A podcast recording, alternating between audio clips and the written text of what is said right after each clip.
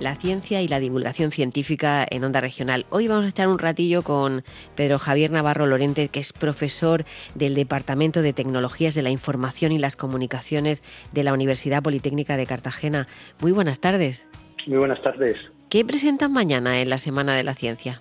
Mañana en la Semana de las Ciencias de Murcia vamos a presentar una maqueta, un prototipo de un proyecto que se llama Metrópolis, financiado por el Ministerio de Ciencia e Innovación y fondos Next Generation sobre movilidad inteligente. Quiero que, incida en lo novedoso de ese proyecto, en qué consiste y qué objetivos tiene. Bueno, la movilidad inteligente es una herramienta que nos va a permitir un desarrollo sostenible de las ciudades. Eh, para ello, esa herramienta, pues bueno, se apoya en eh, otro tipo de tecnologías como está muy, muy eh, en boca de todos, como la inteligencia artificial, el Internet de las Cosas. En este caso vamos a presentar eh, unos dispositivos que hemos programado aquí en la Universidad Politécnica de Cartagena que nos permiten la medida de flujo de personas en espacios abiertos, en espacios urbanos. concretamente, estos dispositivos se están probando ahora mismo en el intercambiador de Moncloa en tres o cuatro días de uso han medido flujos de hasta 600.000 personas en el área de trabajo. Eh, además, se están instalando en los autobuses de ALSA, de la empresa consignataria de transporte de, la Comunidad de Madrid, que para medir cuántas personas eh, hay dentro del autobús en tiempo real durante trayectos pues, desde origen-destino de aproximadamente una hora. Moncloa es una estación de Madrid ya ha dicho que, estaban en convenio con, con, ALSA, en la empresa de transportes de la Comunidad de Madrid. Eh, yo quiero que incida, porque contadores de personas hay muchos, eh, imagino que hay alguno ya funcionando, estoy segura. ¿Qué tiene este de novedoso con respecto a otros que ya existen en el mercado? En el caso, es un proyecto de investigación. se están realizando prototipos que luego más adelante podrán acabar en producto si el resultado, el rendimiento que dan es óptimo. Por ejemplo, en el conteo de personas dentro del autobús normalmente se hace mediante ticket, ¿no? La compañía consignataria al final del día pues sabe cuántas personas han entrado y han salido del autobús por los tickets que, ha repartido el conductor o en, o en oficina. Este sistema, al llevar una cámara colocada en la puerta del autobús, es capaz de medir en tiempo real cuántas personas hay entre parada y parada.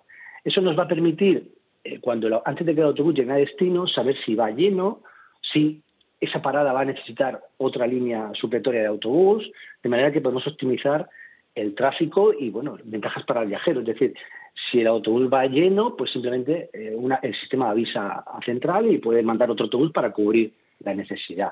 En el caso del intercambiador de Moncloa, es, un, eh, es una zona de intercambio subterránea donde eh, la gente llega en autobús de periferia y va a metro o a otros autobuses taxi o exterior es importante saber hacia dónde va la gente para optimizar el transporte. Por ejemplo, si hay un flujo de gente muy elevado que va a zona de metro, pues el sistema puede solicitar más eh, metros o más eh, vagones de metro o líneas de metro para cubrir esa necesidad de, tráfico de personas en un momento puntual. Se, trata pues de, ajustar la oferta de transporte público a una demanda real, lo que puede eh, incidir, digamos, en la reducción de la huella de carbono, ¿no? Eh, es un aparato que puede ayudar, que está, están ustedes probándolo, están, están en desarrollándolo, pero puede ayudar a la sostenibilidad del planeta. Por supuesto, por supuesto. Siempre, eh, tanto si hay pocos, eh, si las líneas de, de, autobús o de metro son constantes, pues muchas veces a ciertas horas pueden ir vacías. La medida en tiempo real de las personas que van hacia las estaciones nos permite dimensionar el consumo de energía, obviamente, de esas líneas de transporte, claro. Movilidad inteligente es de lo que hablaba usted al principio, eh, que es lo que mm, el proyecto que presentan a partir de mañana en la Semana de la Ciencia, que, encuentra eco, lo ha dicho también al principio, tanto en fondos del Ministerio como en los fondos Next Generation de la Unión Europea. Pues hábleme un poco de esa financiación que ha recibido este trabajo de investigación. El proyecto es un proyecto coordinado entre las cuatro universidades politécnicas españolas, Cataluña, Cartagena, Valencia y Madrid. Las cuatro politécnicas tenemos tareas en el proyecto. Concretamente nosotros tenemos eh, el desarrollo de, los sensores inteligentes basados en inteligencia artificial y está financiado por eh, no recuerdo exactamente en, qué parte, por el Ministerio de Ciencia e Innovación y Fondos de Nixon, con 800.000 euros aproximadamente, 820.000 euros para las cuatro universidades. Con ese dinero, pues se contrata y se forma a nuevos ingenieros en estas nuevas tecnologías y aparte, bueno, pues adquiere pues toda la sensorización, eh, cámaras, instalación, etcétera, etcétera. Ya ha dicho usted que eh, este sistema están probándolo en el intercambiador de transportes en Moncloa, que es el más antiguo de Madrid, que uno de, supongo que es uno de los más utilizados. Eh, que tiene, creo recordar, una media de viajeros de 124.000 cada día.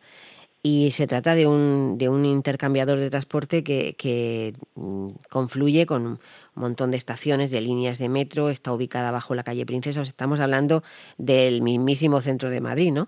Em, ¿Qué es lo siguiente? Quiero decir, eh, en este periodo, digamos, de pruebas en el que se encuentran y de desarrollo, ¿qué es lo siguiente? Actualmente está instalado en Moncloa cuatro dispositivos. E, es, Moncloa es bastante grande, como has comentado, y tiene muchas entradas y salidas. Ahora mismo se está monitorizando una de las entradas sobre las escaleras mecánicas, varias escaleras mecánicas que entran y salen de Moncloa. Se quiere distribuir este sistema en otros puntos de salida del intercambiador para tener un control total de entrada y salida. El siguiente paso sería instalar eh, las cámaras que tenemos en desarrollo en los autobuses de ALSA que llegan al intercambiador. Eso será en breve, seguramente antes de final de año. Y durante el año que viene, el proyecto acabará a final de 2024, pues lo que se hace será atestar los equipos, eh, ver si el rendimiento que tienen, el rendimiento del equipo simplemente se captura vídeo durante una hora, se cuentan las personas a mano y luego se compara con el sensor si lo está haciendo bien y se saca la tasa de, error. Actualmente en laboratorio estamos teniendo una eficiencia de casi el 95%, es decir, suele fallar 5 eh, cada 100 personas. Eh, estamos ajustando el sistema para que mejore.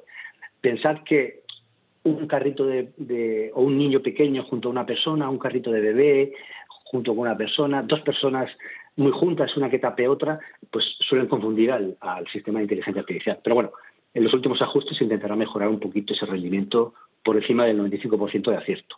Ha hablado de un convenio con la empresa de transportes Alsa. No sé si ha despertado algún interés más este proyecto de investigación, este sistema que cuenta a personas en el transporte público para optimizar la movilidad.